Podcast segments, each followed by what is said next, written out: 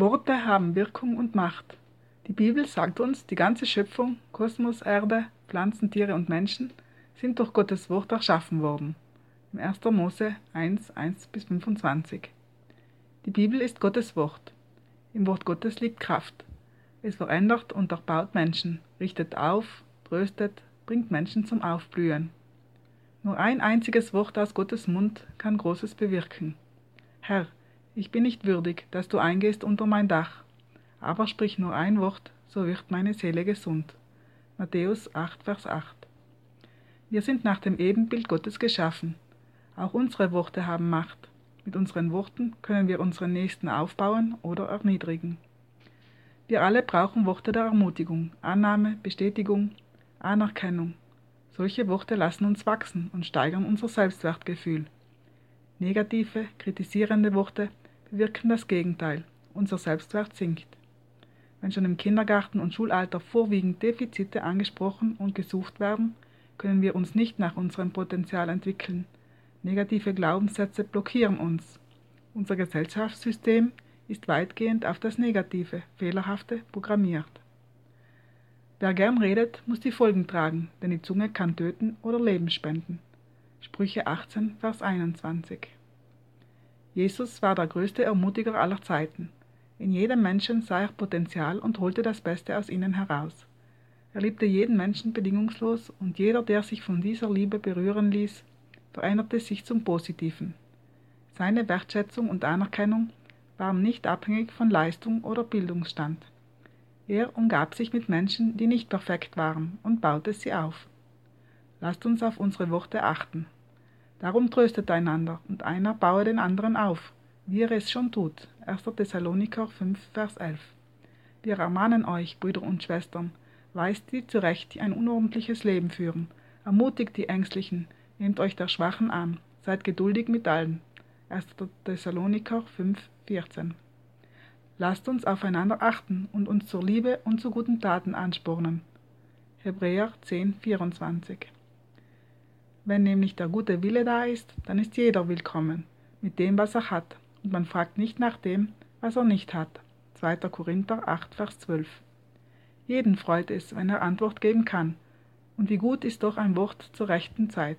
Sprüche 15, 23 denn ich sehne mich danach, euch zu besuchen und den Segen des Heiligen Geistes mit euch zu teilen, um euch in eurem Glauben zu stärken. Ich möchte euch ermutigen, aber auch selbst durch euren Glauben ermutigt werden. Auf diese Weise werden wir uns gegenseitig im Glauben stärken. Römer 1, 11 bis 12. Seien wir Ermutiger in unseren Familien, in der Kirchengemeinde, in unseren Freundschaften. Wie können wir Ermutiger sein? Anstatt auf die Fehler des anderen zu schauen, bestätigen wir seine positiven Eigenschaften bauen wir einander auf, helfen, beten füreinander. Sehen wir das Potenzial zum Beispiel in unseren Kindern, fördern seine Begabungen, anstatt uns auf das zu konzentrieren, was sie noch nicht können. Schauen wir nicht nur auf den Ungehorsam unserer Kinder, sondern schätzen und loben auch die Dinge, die sie gut machen. Ihr Väter, behandelt eure Kinder nicht zu streng, damit sie nicht ängstlich und mutlos werden. Kolosser 3, Vers 21. Seien wir Mutmacher verwenden wir lebensspendende Worte. Geben wir einander Wert und Würde. Begegnen wir einander in Liebe und Barmherzigkeit. Verteilen wir öfter Komplimente. Anstatt andere verändern zu wollen, fangen wir bei uns selbst an, indem wir ermutigen, anstatt zu kritisieren. Alles nun, was ihr wollt, dass euch die Leute tun sollen, das tut ihr ihnen auch. Matthäus 7, Vers 12. Warum siehst du den Splitter im Auge deines Bruders, aber den Balken in deinem Auge bemerkst du nicht. Matthäus, Matthäus Vers 7, 7, Vers 3. Jeder Mensch und jedes Kind sind einzigartig. Wie wichtig ist es, dass Eltern an ihre Kinder glauben, zeigt diese wahre Geschichte aus dem Leben des amerikanischen Erfinders Thomas Alva Edison. Eines Tages kam der kleine Thomas Edison von der Schule nach Hause und gab seiner Mutter eine Mitteilung seiner Lehrerin. Er sagte ihr, die Lehrerin hat gesagt, dass ich nur dir diesen Brief geben darf. Die Augen seiner Mutter waren von Tränen erfüllt, als sie ihm diesen Brief laut vorlas. Ihr Sohn ist ein Genie. Diese Schule kann ihn nicht dementsprechend fördern. Da wir nicht genug gute Lehrer haben, bitte unterrichten Sie ihn ab jetzt selbst.